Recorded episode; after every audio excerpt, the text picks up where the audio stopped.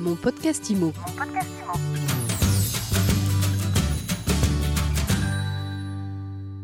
Bonjour à tous et bienvenue dans ce nouvel épisode de mon podcast IMO. On parle de l'encadrement des loyers aujourd'hui, juste au moment où le gouvernement envisage de plafonner la hausse des loyers pour juguler l'inflation. Alors pour en parler, je suis avec Alain Cohen Boulakia, avocat associé au cabinet SVA. Bonjour. Bonjour. Vous êtes à l'origine de l'annulation du dispositif de l'encadrement des loyers issu de la loi Allure en 2017. Depuis, la loi Elan a remis les compteurs à zéro. Aujourd'hui, il y a une quinzaine de villes qui ont adopté l'encadrement des loyers. Est-ce que ce nouveau dispositif a fait l'objet de recours? Alors aujourd'hui, euh, il y a dans une quinzaine effectivement de villes un dispositif d'encadrement des loyers qui a été mis en place à deux niveaux. Il y a un premier niveau qui est un décret qui euh, institue en quelque sorte un périmètre dans lequel, il va y avoir un arrêté qui va être promulgué par le préfet. Et cet arrêté qui va être promulgué par le préfet, lui, fixera euh, les loyers faisant l'objet d'un encadrement. Donc il y a deux niveaux. Il y a un décret et il y a un arrêté. Donc il y a un décret qui est pris par le gouvernement, par hypothèse, et puis ensuite il y a un arrêté préfectoral local. Il y a eu des recours qui ont été formés contre les décrets et contre les arrêtés euh, dans certaines villes, dont Paris.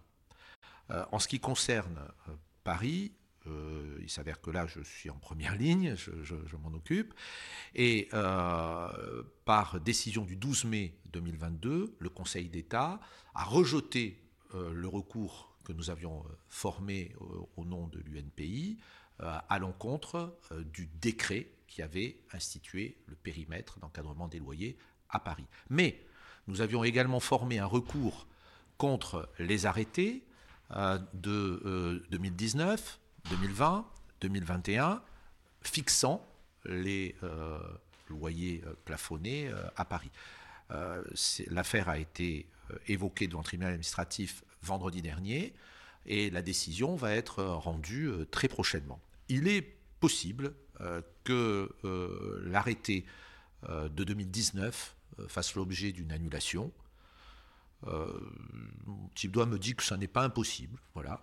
en ce qui concerne les arrêtés de 2020 et de 2021, je suis beaucoup plus pessimiste. Mais le combat continue pour ce qui est de, l'UNPI et pour ce qui est des recours que je porte puisqu'il est envisagé euh, d'autres euh, recours, notamment euh, à l'échelon européen. Donc c'est quelque chose sur lequel, à mon avis, nous continuerons à nous battre, entre guillemets, parce que beaucoup de bailleurs estiment que ce dispositif est un dispositif qui est trop intrusif. Donc vous, vous défendez ces bailleurs. Vous viendrez nous reparler de la décision de justice quand elle tombera. Mais alors comment est-ce que euh, ce dispositif d'encadrement des loyers, comment ça s'articule avec la volonté du gouvernement de euh, limiter la hausse des loyers pendant un an à 3,5% Comment ils réagissent vos clients? Alors c'est assez bizarre parce que d'ailleurs vous me permettrez euh, tout d'abord de vous indiquer que c'est quand même un peu curieux pour un gouvernement. alors qu'il n'y a pas de, ministre du logement, euh, ce gouvernement, une des premières mesures porte sur le logement. C'est un petit peu, un petit peu, bizarre, mais euh, c'est encore une superposition de textes. On a, on a un encadrement des loyers, puis on vient superposer sur l'encadrement des loyers, lequel d'ailleurs encadrement des loyers se superpose à un dispositif qui existe déjà et qui interdit d'augmenter le loyer quand on passe d'un locataire à un autre. Mais là en plus, on vient superposer une nouvelle règle qui est une règle de plafonnement. Donc comment, va comment ça va se passer quand il va y avoir d'une part encadrement et plafonnement, puisque le plafonnement, lui, va concerner, si c'est institué, tous les loyers euh, de toute la France, mais l'encadrement, lui, va concerner certains territoires. Donc on va avoir dans certains territoires euh, un dispositif d'encadrement auquel va se superposer euh, un dispositif de euh, plafonnement. Passager. Euh, lequel plafonnement est passager, mais l'encadrement aussi il est passager. sauf que en matière de loyer, je pourrais vous expliquer si on avait le temps qu'obligatoirement l'encadrement des loyers dont on a dit qu'il n'était institué que pour une durée de 8 ans, en réalité, factuellement, il sera pérenne puisqu'on ne peut pas augmenter les loyers d'un locataire sur l'autre. Donc à partir du moment où on ne peut pas augmenter, sauf exception, un loyer, même si si le système d'encadrement s'arrête, euh, eh bien par le biais de cet autre mécanisme réglementaire, on aura un, plafonnement de fait, un encadrement de fait.